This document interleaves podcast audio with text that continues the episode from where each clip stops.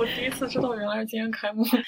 总归看一下吧，我觉得，因为这次不管怎么样，我觉得负面新闻还是比较多。我最喜欢的是跳水赛，所以跳水我是基本上每一次都看。这么多你认识的人跳的这么好，那当然是每一次都会看。就是你因为前面读过一篇那个文章，是说日本给每个国家设计了一个和服。了好多国家的那个国花，然后我当时看到有一个好像是那个中国的那个和服是选了长城的元素，还挺漂亮。还有人吐槽他们的那个颁奖服太随意了，不看好啊！它本身不就是已经延期了一年嘛？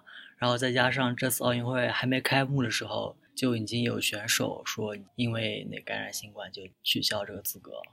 一般性我会看我们比较强的，然后女排还有乒乓球。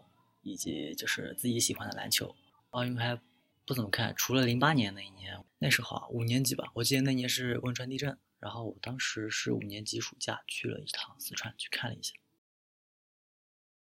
最近的一次关注的奥运会是一二年的，平时喜欢看篮球，球星科比我的偶像，从小看到大的，竞技体育都能带给那种精神嘛，就是看到大家在场上挥洒汗水，然后为自己的国家、为自己的队伍去。做争取、做努力的时候，可以看到这些男人身上散发着魅力。再早些年，我可能会看乒乓球这些吧，因为小时候喜欢打乒乓球，后来慢慢的变得想打篮球了。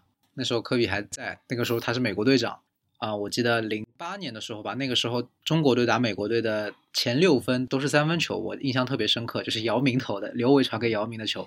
还有就是之后西班牙和美国队打决赛的时候，美国队最后是在啊中场前。第三、第四节的时候，科比一个人得了很多很多分，然后帮球队扭转颓势。我念高中的时候，大家学习压力都比较重，然后吃的也比较多，呃，运动比较少，比较颓废嘛。那个时候可能自己的体重增长比较 违背科学。等到后来高中毕业之后有时间了，然后就会想着去减肥，去控制一下体重。那个时候做暑期兼职嘛，作为大学生来说，做暑期兼职包括实习，然后晚上可能到家也比较晚，还是会去选择去健身房。脑子里想的最多的就是啊，如果是科比的话，他可能也在吧？那我说，呃，那我也可以。